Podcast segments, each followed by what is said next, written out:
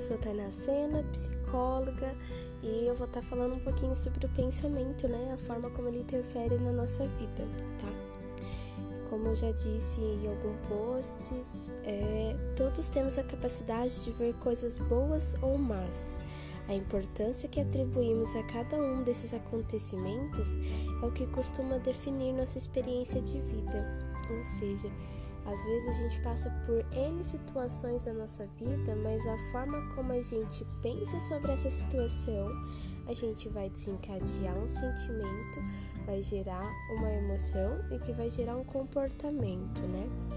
Então, se a gente não consegue administrar o pensamento que gera essa emoção e que gera esse comportamento, provavelmente a gente vai perder esse equilíbrio, né? Então, essa N coisa que vai estar tá acontecendo essa situação, ela vai te afetar de uma forma que talvez não poderia, não precisaria ser tão caótica, vamos colocar assim. E nisso, às vezes, a gente dá muita ênfase, né? Aquele lado escuro, aquele pensamento negativo, que está muito ligado também ao pensamento sabotador, né? E nisso a gente fica, acredita naquele falso julgamento da realidade, que acaba a gente se manifestar emoções que são desproporcional e às vezes exagerada, tá?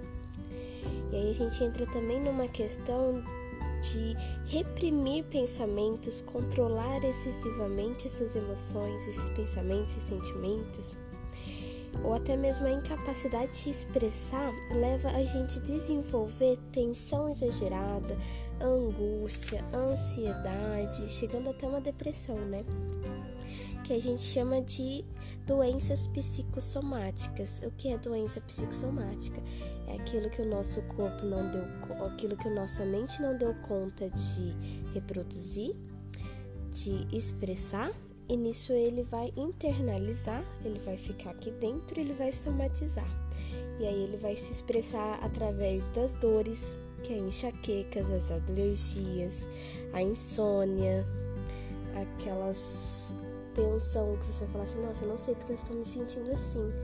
E até uma sobrecarga mesmo, uma falta de energia que você não sabe de onde veio. E isso literalmente afeta o nosso fisiológico.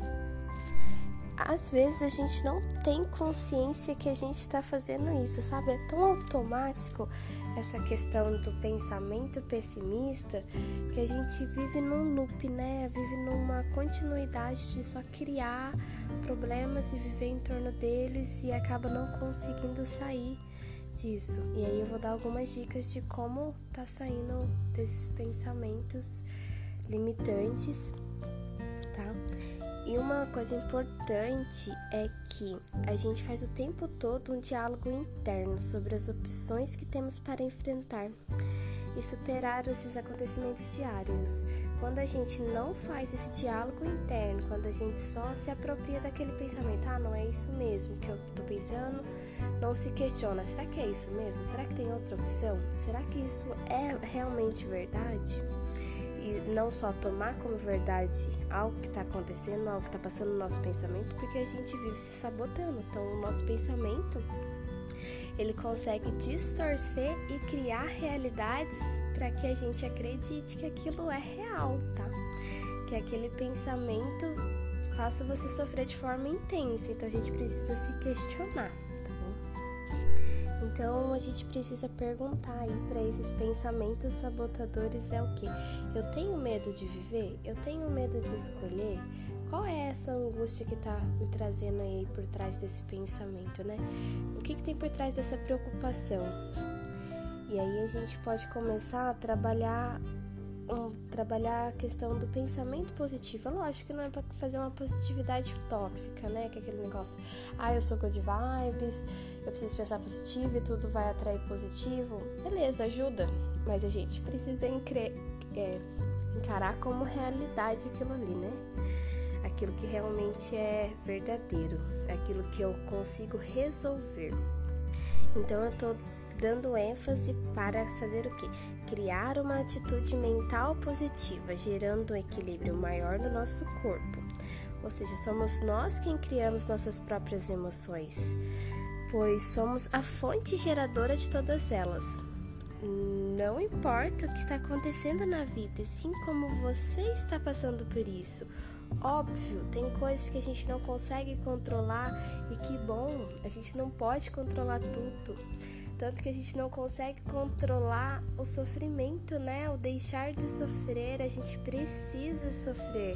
Quanto mais a gente se abstém, quanto mais a gente foge desse sofrimento, mais ele persiste. Que é aquela frase de Jung: tudo que você resiste, persiste. Aquilo que você aceita, se transforma.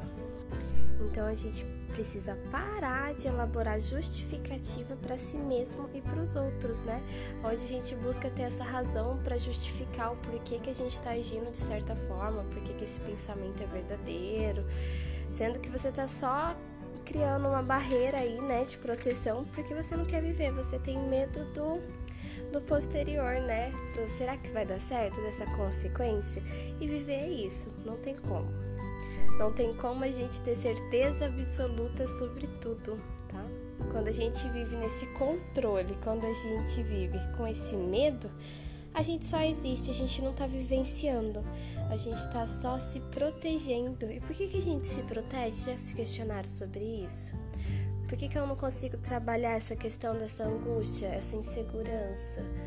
O que, o que, que, que me afeta tanto assim que eu não quero sofrer? Qual é o meu medo da frustração? E é, é disso que a gente precisa trabalhar. Então, muitas vezes a gente quer controlar o futuro, né? E aí a gente cria expectativas exageradas, o que está por trás de muitas vezes o medo enorme de sofrer. Mas todo esse esforço que a gente faz de querer controlar é ineficaz. Por quê? Porque vamos passar por muitos problemas ao longo da vida. E sempre é importante se perguntar: como vou reagir a tal situação? Quando a gente trabalha essa autoconhecimento, a gente trabalha essa inteligência emocional, tá? E é nisso que a gente vai começar a trabalhar esse bom senso, essa questão de assim, ah, eu não posso evitar que N situações aconteçam em minha vida, mas eu posso trabalhar a forma como eu vou enfrentar, tá? Fácil entender? Então, o sentido é enxergar nossos desequilíbrios como mensageiros. Quando a gente olha para esse desequilíbrio, quando a gente vê que algo está nos afetando para além da normalidade, você precisa parar e ver assim: será que esse desequilíbrio, seja ele físico, emocional, fisiológico, eu consigo compreender a mensagem que ele está me trazendo? E as motinhas? Ou seja, é compreender a origem desse desequilíbrio, né? Compreender o que, que ele está tentando te dizer, né? É essencial que a gente olhe para esse desequilíbrio para que a gente possa se equilibrar. Quanto mais a gente foge, quanto mais a gente reluta, mais persiste. Então, para a gente ter liberdade do nosso pensamento, eu acho que é Sartre que diz assim: o homem está, está condenado a ser livre e não há condenação pior. Por quê? Porque o ser humano ele até quando ele escolhe não escolher nada, é uma escolha. E ele não está livre da consequência do nada, né? E a mesma coisa quando ele escolhe, ele é livre, é um ser livre, mas ao mesmo tempo é um ser livre também para as escolhas, para as consequências que vão vir dessas escolhas, tá? Então a gente precisa se apropriar aí do nosso propósito de vida que é direcionar o nosso pensamento para aquilo que a gente escolhe como importante, para que a gente não seja escravo dos desejos e reféns das consequências. Óbvio, há consequência o tempo todo.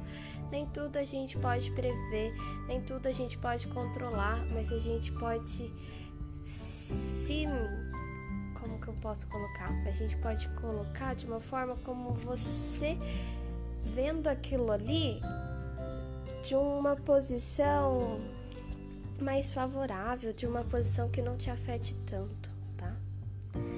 Claro que é aquele negócio, né? Deixa acontecer a vida naturalmente. Mas a gente é o piloto da nossa vida, então a gente precisa aí dar uma segurada, Porque se a gente não sabe para que sentido vai, qualquer sentido serve. E aí não adianta lamentar. Ah, eu perdi muito tempo da minha vida. Ou aconteceu isso porque Deus quis, porque o universo quis. Porque você também não tomou frente sobre as suas escolhas, né? Então é através do autoconhecimento, né, que a gente vai saber o que a gente quer, que a gente vai ter esse domínio sobre os aspectos da nossa vida, tá? E para isso a gente precisa da rotina, tá? Eu vou dar aqui cinco diquinhas sobre rotina, bem breve, que é a importância da rotina, primeiro que ela é organizadora, né? Ela traz estabilidade e segurança para nossa mente porque a gente precisa de rotina, a gente precisa ter uma estabilidade aí, né? Bom, primeira coisa, tem horário fixo para tem horário fixo. A alteração do sono altera o humor, diminui o rendimento e gera baixa autoestima, baixa energia. Segunda coisa, faça uma lista de 3 a 6 coisas para realizar no dia seguinte, para não ter aquela desculpa. Ah, eu não sei nem por onde que eu vou começar. Então você vai fazer um dia antes. As, pode começar. E a terceira coisa, não faça uma lista muito grande e complexa. Menos é mais. Ou seja, pode ser o básico, como ter um horário fixo para tomar café, ter um horário para almoçar, ter um horário para fazer coisas simples. Quarta coisa, pratique exercício físico, tá? Seja lá uma caminhada, seja ela uma luta, não sei usem a criatividade, porque melhora o nosso condicionamento e disposição e libera essa, esse hormônio da felicidade, né? O cortisol também, endorfina, vários outros. Quinta coisa, persista, né? Toda mudança precisa de continuidade. Não tem como, gente, mudar da noite pro dia. É um processo. E até Clóvis, acho que é Clóvis Bassi que diz: Demora o tempo que for para escolher algo, mas depois disso para trás nem para pegar impulso. Então, gente, nunca é tarde demais. Compreendam que tudo na vida é um processo, mas que estejam abertos, né? A gente não pode desistir na metade do caminho por medo. E é para isso que o psicólogo existe aí, para a gente estar tá alinhando esses medos, essas seguranças com os nossos propósitos.